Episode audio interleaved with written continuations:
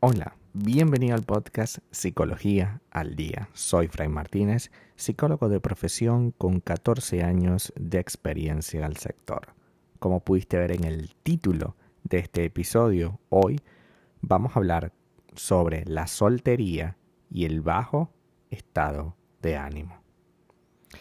No es ningún secreto que la institución del matrimonio y la familia han estado gran grandemente valoradas durante muchísimos años.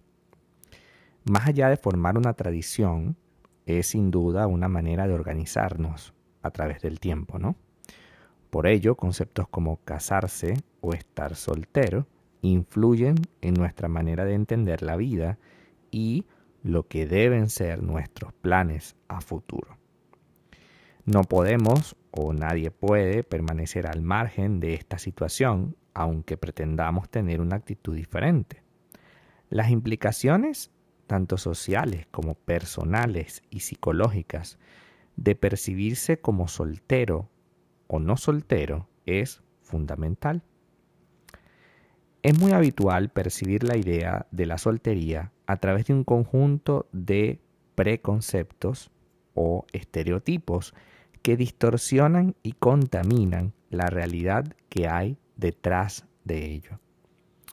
Los roles de género son un elemento que durante mucho tiempo han estado allí presentes y cambian nuestra visión de lo que se supone debe ser un hombre soltero o una mujer soltero.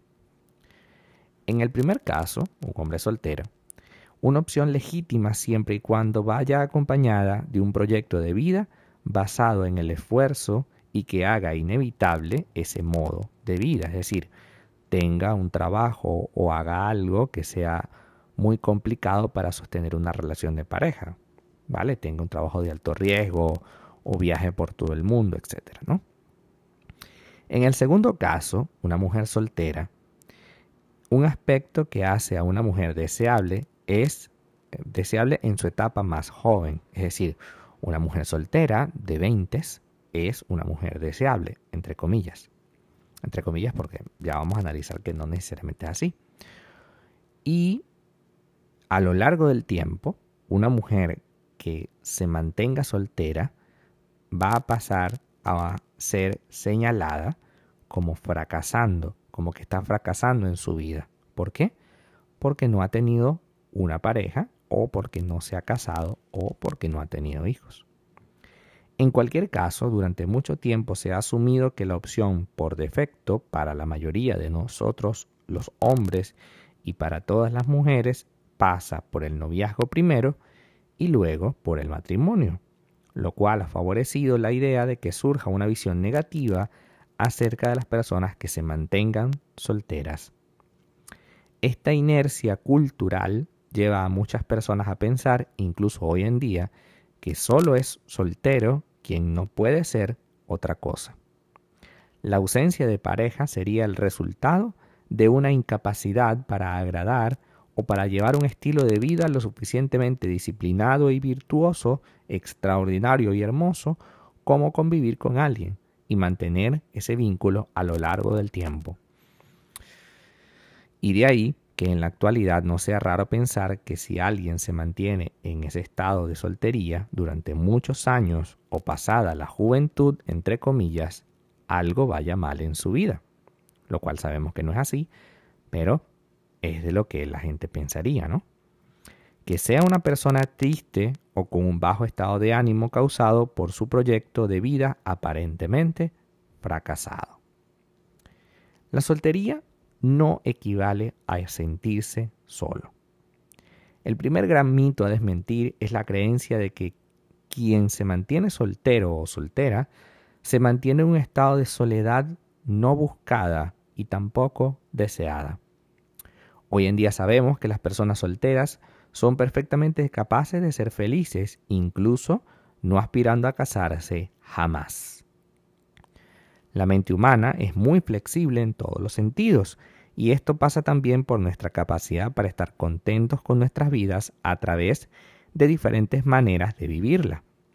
No hay ninguna limitación, ni innata, ni genética, que nos impida estar bien con nosotros mismos si no tenemos pareja, novio, novia o esposa, o esposo o hijos.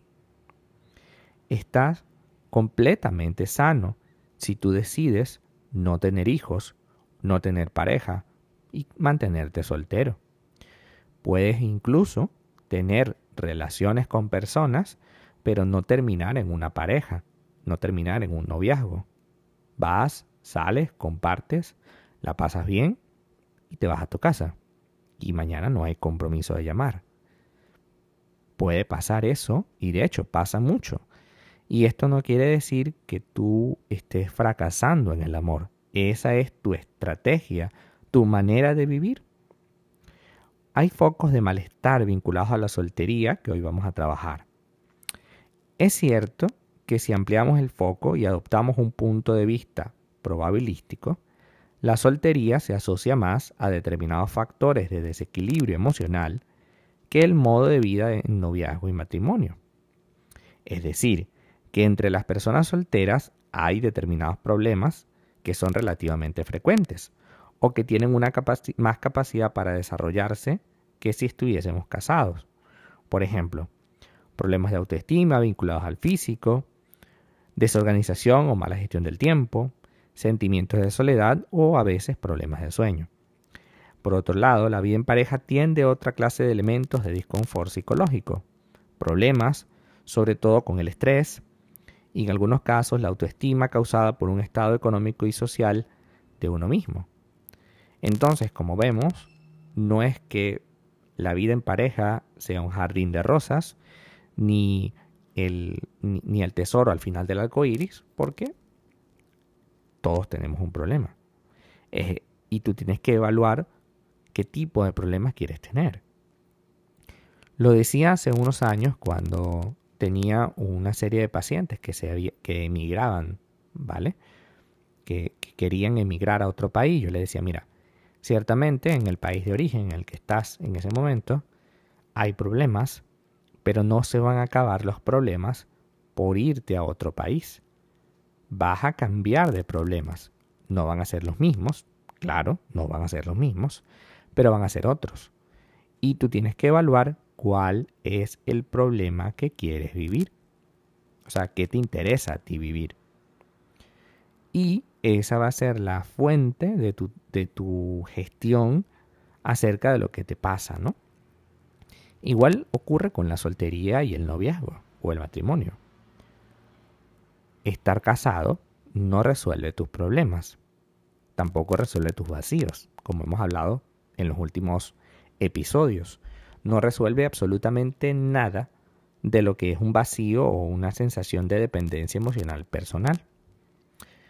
Quizás te ofrece algún tipo de estabilidad, pero como hemos visto en algunos casos, tener pareja puede ser un foco de inestabilidad porque la persona no se mueve, porque la persona no está acompañando en, algún proceso.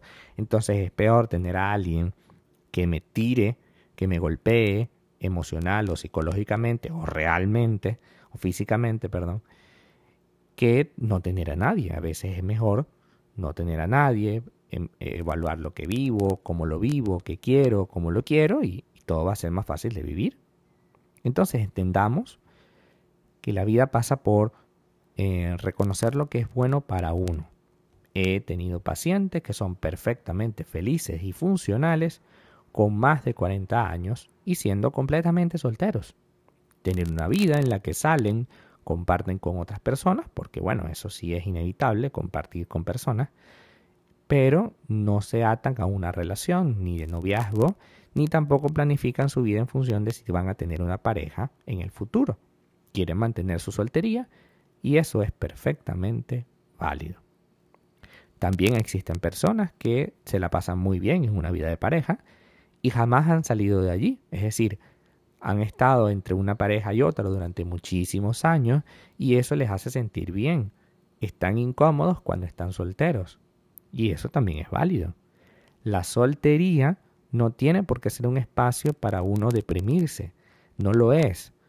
Tú te puedes deprimir, y puedes sentirte solo teniendo un montón de gente alrededor o no teniendo a nadie. No es una condición A por B. Es decir, no por estar soltero me voy a deprimir, no por estar casado voy a ser feliz. Eso no es cierto y eso ya lo descubrimos hoy. Lo que sí es cierto es que lo que tú hagas te tiene que satisfacer. Si eso te satisface, entonces ya tendremos un camino bien eh, hecho para nuestra tranquilidad. Eso que estás haciendo hoy, tener esa pareja, te satisface. Si es así, no hay ningún problema. Pero si no te satisface, algo tienes que hacer. Estar soltero te satisface. No estás huyendo de nada. Perfecto, sigue soltero. ¿Cuánto tiempo? El que desees. Nunca quieres tener pareja, no la tengas. Pero que este no tener pareja no sea huir de las relaciones porque quiero tenerla, pero tengo miedo. Y que este no tener pareja sea simplemente no tener pareja. O sea, no quiero tener pareja y ya está. Sin más otra complicación. Hasta acá nuestro episodio del día de hoy. Muchísimas gracias por quedarte aquí hasta el final. Si deseas saber más sobre mi contenido, www.fraymartinez.com para consultas online, www.fraymartinez.com o también sígueme en mi Instagram, arroba fraymartinez20. Muchísimas gracias y hasta el próximo episodio.